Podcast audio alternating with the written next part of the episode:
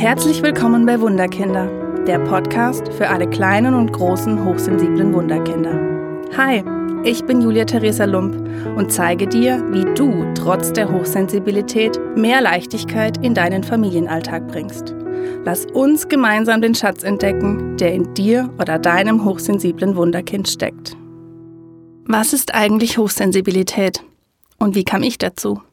Hallo meine Lieben, heute beschäftige ich mich mit dem Thema der Hochsensibilität und möchte euch erzählen, wie ich diese für mich entdeckt habe. Dazu brauchen wir allerdings einen kleinen Ausflug in die Forschung. Diese steckt bei der Hochsensibilität noch in den Anfängen. Denn erst in den 90er Jahren wurde sie zum ersten Mal erforscht und über sie geschrieben. Elaine Aron, eine amerikanische Psychologin, prägte die Begriffe Hochsensibilität und hochsensible Person. Ihre Forschung zeigte auf, dass Hochsensibilität keine Krankheit ist, sondern eine genetische Veranlagung, die ca. 30 Prozent aller Menschen und auch Tiere haben.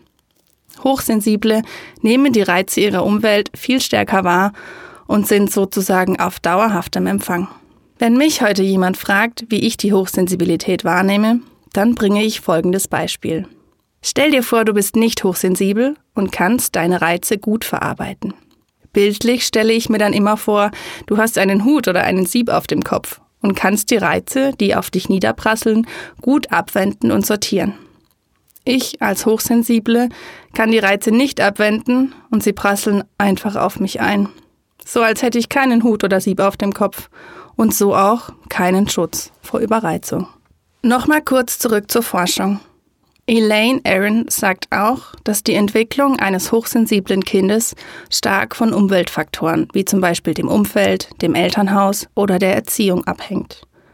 Wachsen hochsensible Kinder in einer schwierigen und nicht förderlichen Umgebung auf, ist das Risiko für sie sehr groß, an Depressionen oder Verhaltensauffälligkeiten zu erkranken.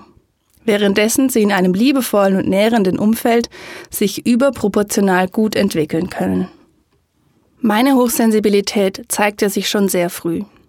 Ich schlief als Kind sehr schlecht, träumte sehr stark und wachte nachts häufig auf. Ich weinte sehr schnell und nahm mir vieles zu Herzen. Viele und laute Menschen kann ich bis heute nur schwer aushalten. Wenn dann nur mit Oropax.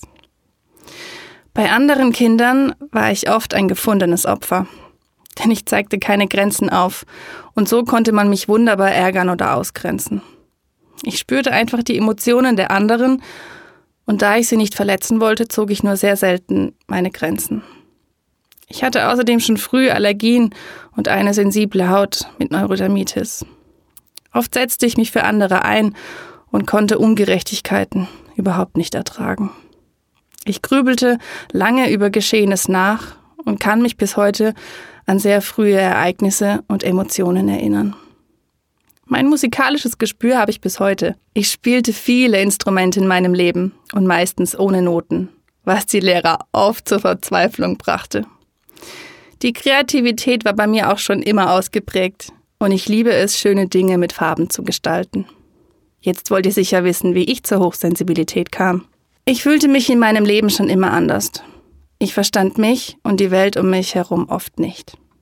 Oft suchte ich mir Hilfe bei Therapeuten und bekam dann Diagnosen wie Depressionen, Anpassungsstörungen oder Ängsten. Aber die Therapien hatten auf lange Sicht keinen Erfolg. Mein Selbstwert wurde immer kleiner, weil ich so vieles ausprobiert hatte und doch nichts geholfen hat. Erst 2014 kam die große Veränderung.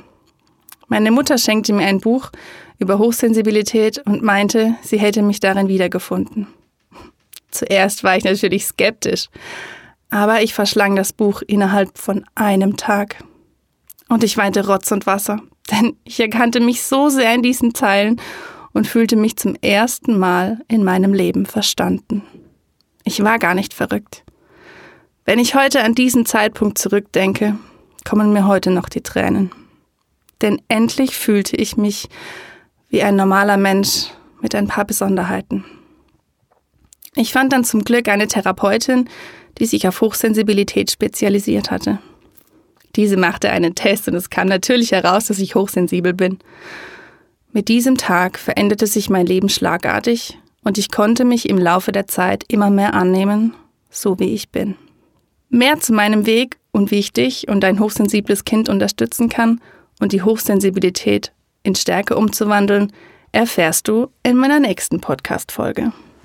Denn es gibt etwas, das wunderbar ist und das dürfen wir leben und den anderen Menschen zeigen.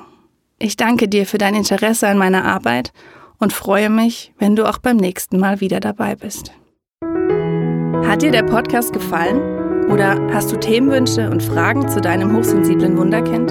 Dann schreibe mir gerne auf meine Homepage wunderkind-karlsruhe.de oder hinterlasse mir eine Nachricht auf Facebook und Instagram unter Wunderkind Karlsruhe. Ich freue mich sehr, dass du hier bist. Alles Liebe, deine Julia Theresa.